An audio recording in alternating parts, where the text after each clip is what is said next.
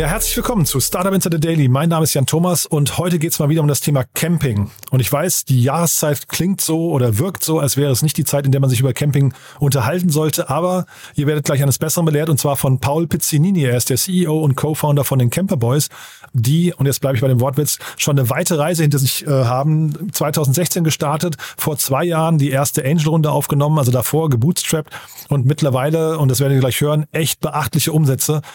Jetzt gerade haben sie eine Finanzierungsrunde abgeschlossen mit dem Helvetia Venture Fund. Sehr, sehr spannend auch die Konstellation. Aber wir haben vor allem über die Architektur des Unternehmens gesprochen, über die Mission, über das Geschäftsmodell, wie man überhaupt mit Camping Geld verdienen kann.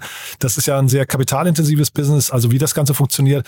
Wir haben über Kundenzufriedenheit gesprochen und wie die auch zusammenhängt mit Mitarbeiterzufriedenheit. Also auch ein sehr, sehr spannender Punkt, finde ich. Und äh, ja, ich glaube, wir haben einen schönen Ausblick gehört auf die nächsten Jahre. Mir hat das wirklich großen Spaß gemacht. Ich bin gespannt, euch wird's auch gefallen. Aber wie gesagt, lange Rede, kurzer Sinn. Hier kommt jetzt Paul Pizzinini, der CEO und Co-Founder von den Camper Boys.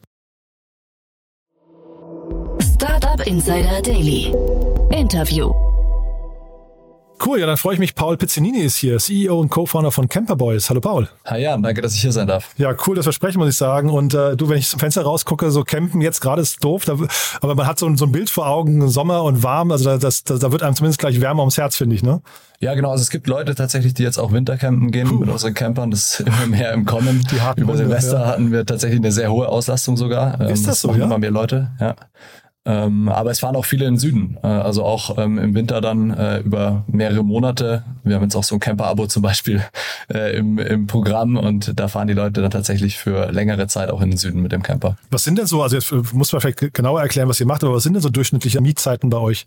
Genau, also wir sind erstmal eine Campervermietung ähm, mit ähm, mehreren Standorten in Deutschland und einer Flotte von 700 Fahrzeugen und äh, Ursprünglich waren wir fokussiert auf Kurzzeitmieten. Kurzzeitmiete heißt ab zwei Tage bis ja, es gab auch da schon Leute, die dann irgendwie drei, vier Monate unterwegs waren. Aber jetzt, dadurch, dass wir gesehen haben, dass ein größerer Bedarf auch nach längeren Mieten da ist, ähm, haben wir äh, dann eben ein Abo-Produkt ähm, gelauncht und das geht bei zwei Monaten los und bis zu zwölf Monaten. Mhm. Durchschnittliche Miete für Kurzzeitmiete ist zehn Tage, circa so zehn bis elf ähm, und fürs Abo dann so ähm, drei, vier Monate ungefähr. Und ich glaube, Camping generell oder auch Camper vor allem, ne, das war so ein totales Corona-Ding, glaube ich. Ne? Da haben ganz viele Leute angefangen, ihre eigenen Camperbusse umzubauen. Ne? Das war, glaube ich, so auch eine schöne, was nicht, eine schöne Beschäftigung, wenn man nicht wusste, was man tun kann. Ähm, hat dieser, dieser Hype angehalten? Ist das eine, also hat, hält der Rückenwind bis heute? Also man kann auf jeden Fall sagen, dass der Hype schon vor Corona begonnen hat. Aha. Ähm, wir haben das schon ganz stark gespürt. 2016 äh, haben wir angefangen in Form eines Hobbyprojekts und äh, haben dann aber gemerkt, dass da generell einfach Rückenwind da ist. Durch Corona wurde das Ganze dann natürlich nochmal multipliziert. Das war ein Katalysator für viele, ähm, der natürlich dann nochmal ein Stück wieder zurückgegangen ist jetzt nach Corona, aber es ist trotzdem noch auf einem extrem hohen Niveau und wir merken auch, dass es nach wie vor einen starken Rücken, äh, Rückenwind in dem Markt gibt. Und das Geschäftsmodell ist ja trotzdem, also zum einen ist ja der Markt relativ umkämpft. Ne? Wir hatten auch immer wieder schon Startups hier, die in einem, sagen wir, wahrscheinlich im weitesten Sinne Konkurrenten von euch sind. Ähm, aber man muss ja relativ viel vorfinanzieren. Ne? Ich glaube, das macht das Geschäftsmodell relativ schwierig, oder? Genau, es ist sehr kapitalintensiv. Mhm. Ähm, Saisonalität spielt eine Rolle. Ähm, und natürlich äh, ist der Markt umkämpft. Also das, äh, das ist de facto so. Und die Saisonalität, die also ich war ja ganz erstaunt, dass du gerade sagst, Wintercamping. Ne? Ist das jetzt ein, ein, Trend, weil dann irgendwie, keine Ahnung, die Ressourcen zu knapp waren und man im Sommer nicht mehr äh, ausreichend Camper zur Verfügung hatte, dass man dann eher in den Herbst und Winter reingegangen ist? Sowohl als auch. Also wir haben aufgrund unserer dynamischen Preise äh, ist es im Sommer natürlich auch ein bisschen teurer. Mhm. Ähm, in der Nebensaison wird es dann günstiger. Das heißt, wer es sich im Sommer nicht leisten kann, kann gerne natürlich dann im Herbst, Frühjahr oder auch Winter gehen. Mhm. Zugleich haben wir, sehen wir ja auch einen relativ moderaten Winter, zumindest ähm, in den meisten Wintermonaten. Äh, das heißt, ähm, die Leute trauen sich dann auch zu, bei irgendwie 0 bis 5 Grad äh, campen zu gehen Aha. und dann tagsüber ist es sonnig und schön und man kann dann teilweise sogar im T-Shirt noch den Berg hochwandern. Und äh, zugleich haben die Fahrzeuge natürlich alle modernste Ausstattung, das heißt auch immer eine Standheizung, die dann wirklich ähm, äh, auf x-beliebig, äh, x-beliebige Grad aufheizen kann. Also es ist immer schön, schön warm auch im Camper.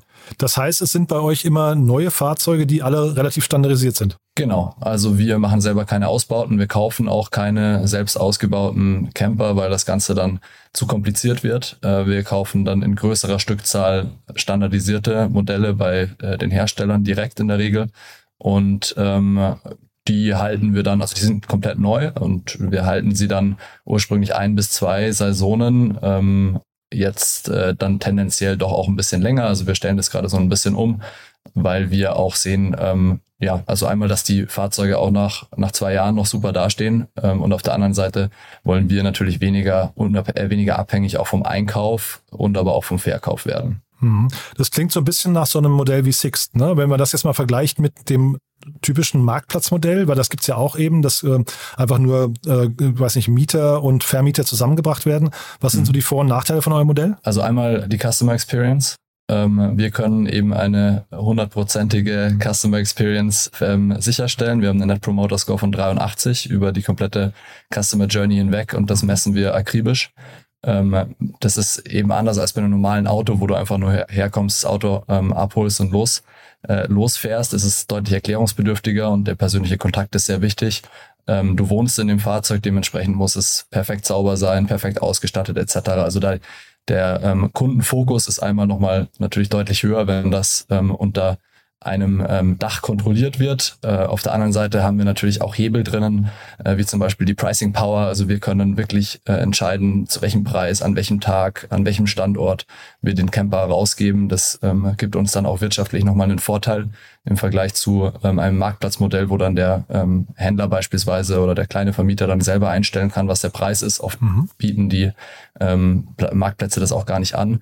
Zugleich können wir natürlich auch die Operations ähm, maximal optimieren, ähm, über Daten lernen und dann ähm, äh, halt auch einzelne äh, Prozesse ähm, verbessern, Minuten bei jeder Übergabe rauskitzeln, ähm, Upsales generieren. Das sind alles Sachen, die du halt mit einer Plattform jetzt nicht so gut umsetzen kannst. Seid ihr da preislich dann für den Kunden deutlich teurer? Ich meine, das war jetzt eine Reihe an Vorteilen, die du gerade genannt hast, aber äh, äh, irgendjemand muss das ja auch bezahlen, ne, hinterher. Ja, also es muss halt die Plattform nicht mitfinanziert werden. Das ist das okay. äh, Schöne. Ja. ähm, dementsprechend sind wir, also es, es kommt darauf an, ich glaube, wir sind immer sehr ähm, ähm, vergleichbar, sage ich mal. Also natürlich auf, auf den Plattformen ist es oft so, dass du dann alte Camper mieten kannst. Da ist dann die Frage, wie gut halten die das noch aus, wenn du mit denen dann ans Nordkap fährst oder so, wie sehr möchtest du denen auch vertrauen. Ähm, da hast du bei uns halt nur neue Fahrzeuge, die dann natürlich ähm, äh, auch ein bisschen teurer sind. Wenn du jetzt aber über eine Plattform einen neuen Camper mieten wollen würdest, würdest du wahrscheinlich sehr ähnlich viel zahlen wie bei uns. Das kommt natürlich auch immer auf die Nachfrage drauf an. Danach richten wir auch unser Pricing. Hm. Pricing habe ich gesehen, so knapp 2000 Euro im Monat. Ist das so, so typisch dann auch so von der Auslastung her? Oder, ähm, also, oder macht, du hast ja vorhin gesagt, glaube ich, zehn Tage waren es, ne? Ähm, da, da ist der Preis dann pro Tag ein Tick teurer. Also, ich finde das so spannend, weil du, ihr habt saisonales Geschäft, ihr habt wahrscheinlich dazwischen immer wieder so, so, so Todzeiten. Ab wann, ab wann geht das äh, los, dass es sich lohnt für euch? Also die Preise sind erstmal komplett ähm, variabel und unterschiedlich. Aha. Also im Abo sind wir, sind wir bei bis zu, sag ich mal, 999 Euro. Also der günstigste Preis ist 999 Euro im Monat in der mhm. Nebensaison. Das heißt, wenn du das auf den Tag runterrechnest, irgendwie 33 Euro ist natürlich cool, ja. relativ wenig. Ähm, mhm. Wenn du dann auf den ähm, also Kurzzeitmiete im August oder Juli irgendwann gehst, dann geht schon eher so um die 200 Euro am Tag. Ähm, dazu kommt dann immer noch mal eine einmalige Servicegebühr. Also es ist wirklich sehr variabel. Mhm. Und so die Bottlenecks, du hast mir im Vorgespräch kurz erzählt, ihr hattet im letzten Jahr hattet ihr eine kleine Krise, weil das Thema Supply für euch schwierig geworden ist. Ne? Vielleicht magst du das mal kurz erzählen.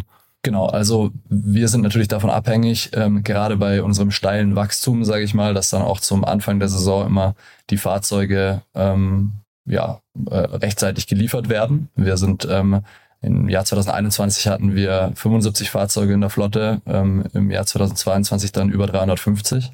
Und dieses Wachstum ähm, ist, bringt natürlich auch eine gewisse Abhängigkeit mit sich. Und so waren wir abhängig davon, dass die Hersteller uns dann pünktlich im März, April unsere Camper auf den Hof stellen, die wir bestellt hatten. Ähm, die kamen dann aber teilweise auch aufgrund ähm, äh, des Angriffskriegs ähm, in der Ukraine auch deutlich später, weil eben Kabelbäume dort gefertigt wurden oder werden, ähm, die Supply Chains dadurch stark beeinflusst waren und wir dann tatsächlich äh, große Verzögerungen hatten. Wir wussten teilweise auch gar nicht, wann die kommen werden. Letztlich kamen einige im Juli, August und das hat uns natürlich einiges an, an Umsatz gekostet und vor allem auch in den Operations einiges an ähm, ja, Kommunikationsbedarf hervorgerufen zwischen äh, Kundinnen, die bereits gebucht haben äh, und unserem Kundenservice-Team. Ja.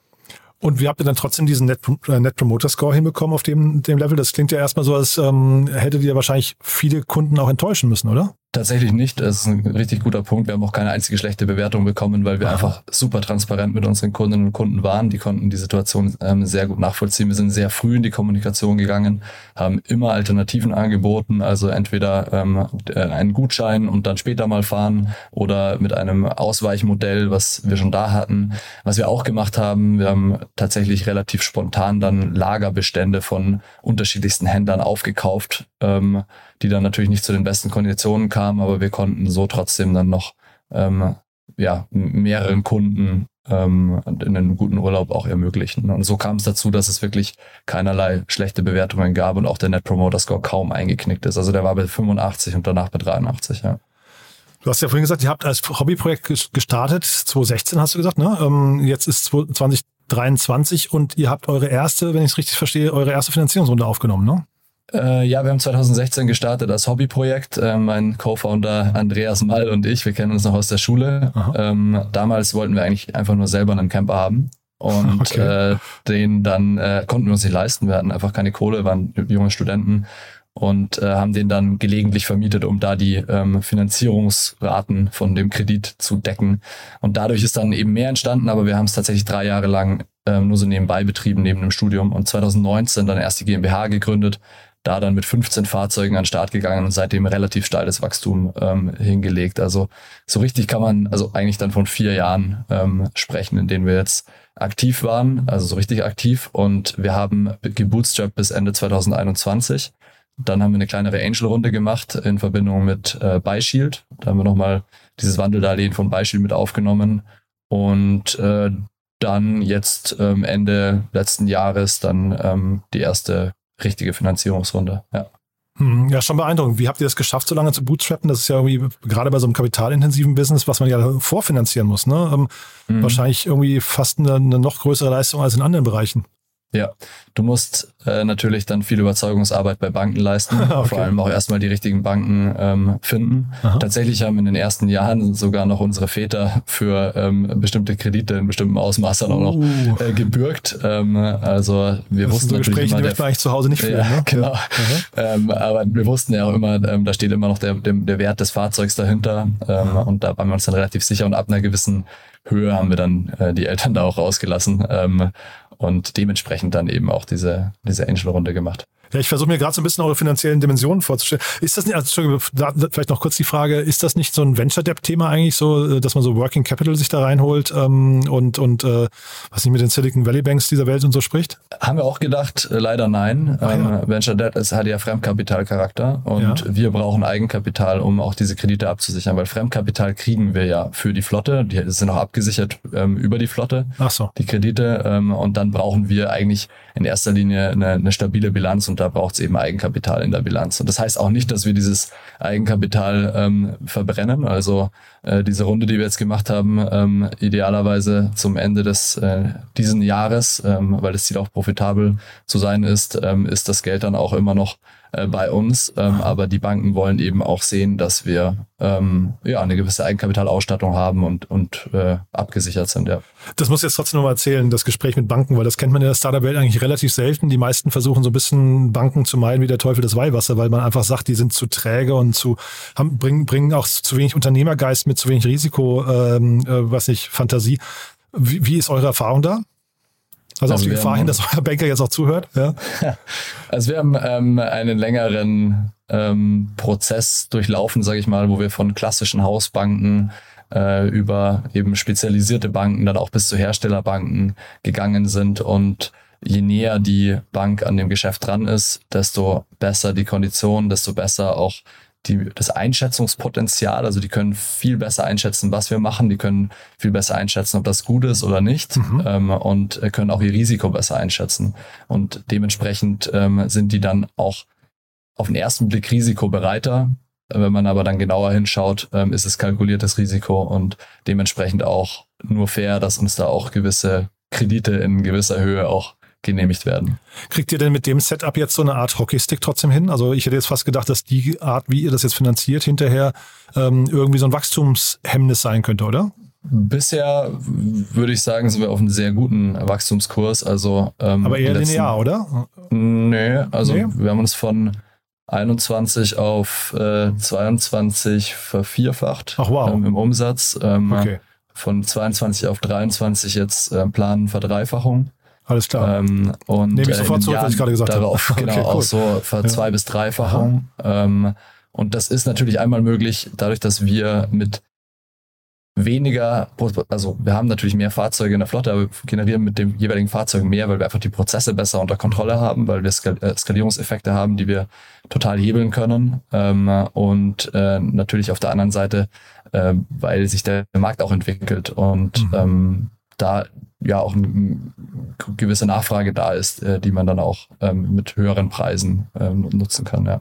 Ich weiß nicht, ob du das kommentieren willst, aber ich habe jetzt gerade mal hier so ein bisschen rumgerechnet. Ich würde schätzen, ihr geht so auf die, auf die, also achtstellig Umsatz zu, ne? ja, Ja. also dieses Jahr sollten wir einen achtstelligen Umsatz allein aus der Vermietung machen. Mega spannend.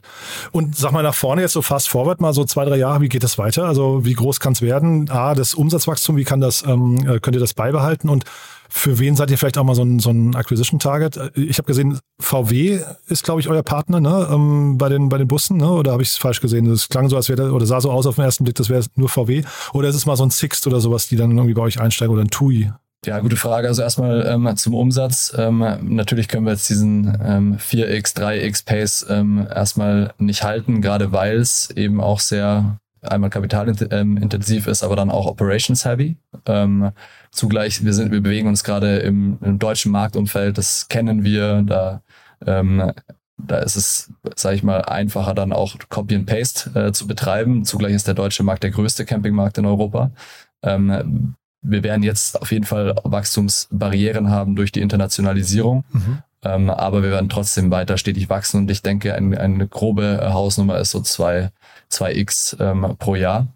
Ähm, und genau, das, das streben wir an. Wir wollen da relativ herstellerunabhängig sein.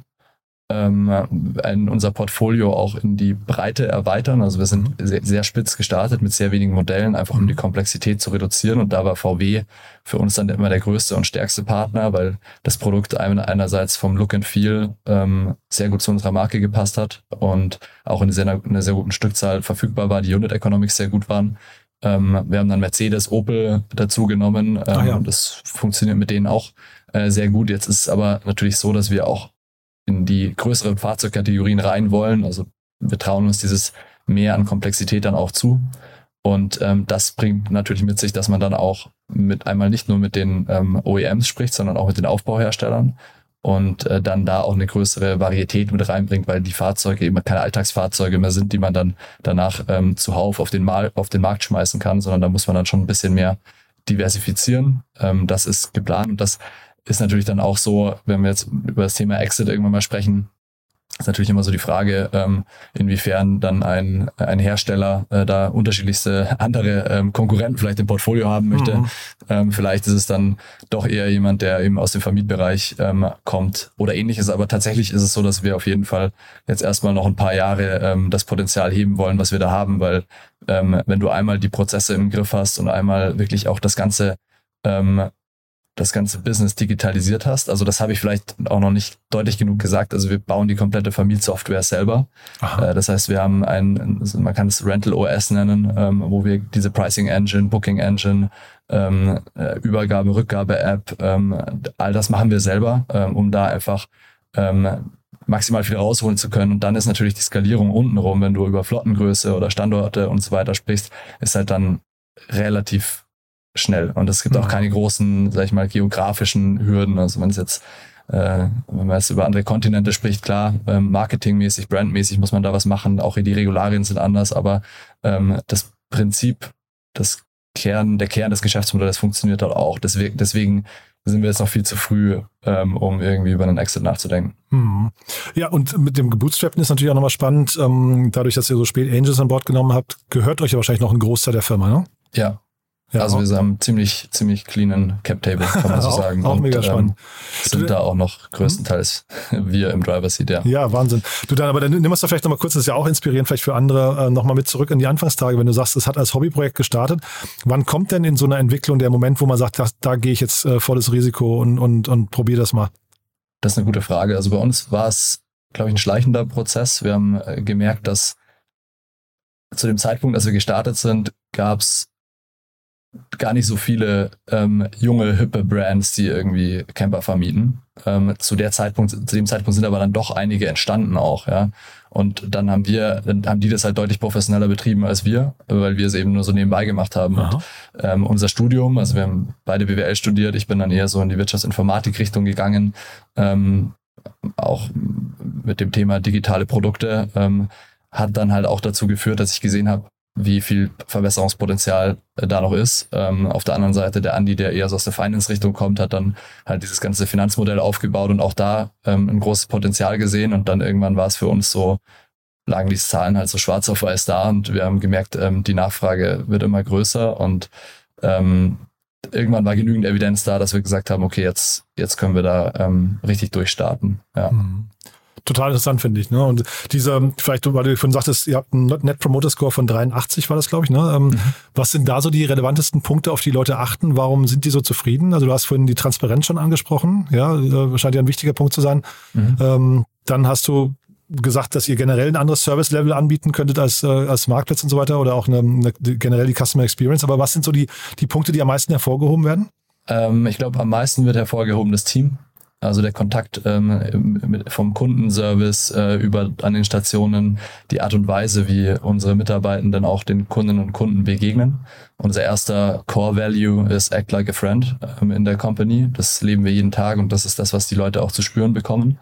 Ähm, das führt dann natürlich auch äh, dazu, dass man einem, einem Freund würde man äh, ungern einen dreckigen Camper übergeben oder ähm, äh, dann irgendwie 20 Minuten warten lassen bei der Übergabe. Ähm, also wir haben da äh, sehr, sehr viele ähm, sehr akribische, akribisch optimierte ähm, Prozesse, die dazu führen, dass die Leute in der Summe sagen, so eine Experience sind sie nicht gewöhnt. Und deswegen sind sie dann sehr überrascht. Also vielleicht einmal ein kleines, ähm, äh, kleiner Unterscheidungs, i-Tüpfelchen, würde ich mal sagen, ähm, damit du da, darunter was vorstellen kannst. Wenn du bei uns an einen Standort kommst, um deinen, Camp, um deinen Camper abzuholen, dann kriegst du zuallererst mal eine Tasche in die Hand gedrückt, eine leere Tasche ähm, und kannst damit durch unseren Kooperationskiosk gehen. Und in dem Kooperationskiosk sind dann Partnerprodukte, alles nachhaltige Partnerprodukte, ähm, wie zum Beispiel nachhaltige Aufstriche, nachhaltiges Bier, ähm, ähm, unterschiedlichste, also Snacks, ähm, alles, was man sich so vorstellen kann, sogar für die Hunde ist was mit dabei.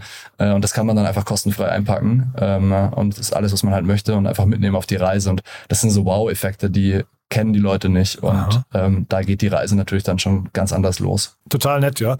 Ähm, du hast mir ja auch im Vorgespräch kurz erzählt, dass das Thema Unternehmenskultur generell für euch wichtig ist. Ne? Ähm, ihr seid ja, glaube ich, auch ausgezeichnet worden. Hast du, glaube ich, äh, Kununu war das, ne? Wenn ich es richtig äh, in Genau, wir haben den Best Workplace Award in zwei von drei Kategorien jetzt abgeräumt äh, von mhm. Kununu ähm, Ende letzten Jahres. Das hat uns natürlich total ähm, stolz gemacht, dass das, was wir da äh, tun, auch für unsere Arbeitnehmenden ähm, dann auch rewarded wird. Also das kam ja, dieser Award äh, kam ja durch das Feedback, was wir bekommen haben, anonym dann auch von äh, den Mitarbeitenden. Und ähm, da sehen wir dann auch, dass das auch ankommt, was wir tun. Weil am Ende muss man ja auch sagen, bei uns gibt's Headquarter, das sind einige Leute, die bei uns arbeiten, aber wir haben halt auch unterschiedlichste Stationen in ganz Deutschland. Und da dann immer ähm, den Überblick zu behalten und auch ähm, ja, sich sicher zu sein, dass die Leute da gerne arbeiten und der Arbeitsplatz gut ist und die Kultur wirklich bis, ähm, bis zum letzten Minijobber durchgezogen wird. Das ist ein, uns ein großes Anliegen, ist aber gar nicht so einfach und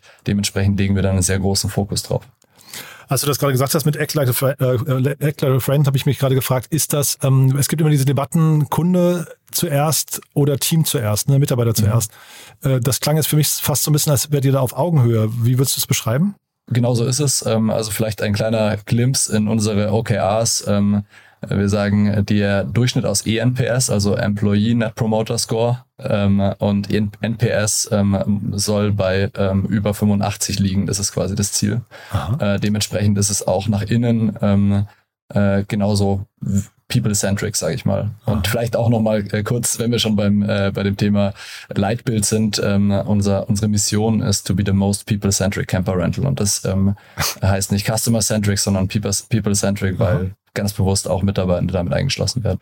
Jetzt lege ich ganz zum Schluss noch einmal kurz den Finger in die Wunde, weil du hast jetzt gerade ähm, Arbeitnehmenden gesagt. Es klang so, als äh, wärt ihr so ein bisschen am, was nicht, Gleichgewichten von äh, Männern und Frauen und versucht so mhm. irgendwie zu gendern, wo es geht. Äh, wie ist das mit eurem Namen, Camper Boys? Äh, erklär mir den mhm. mal kurz. Genau, also der Name ist ähm, eben aus dem Hobbyprojekt heraus entstanden. Mhm. Andy und ich, äh, wir sind die zwei Boys.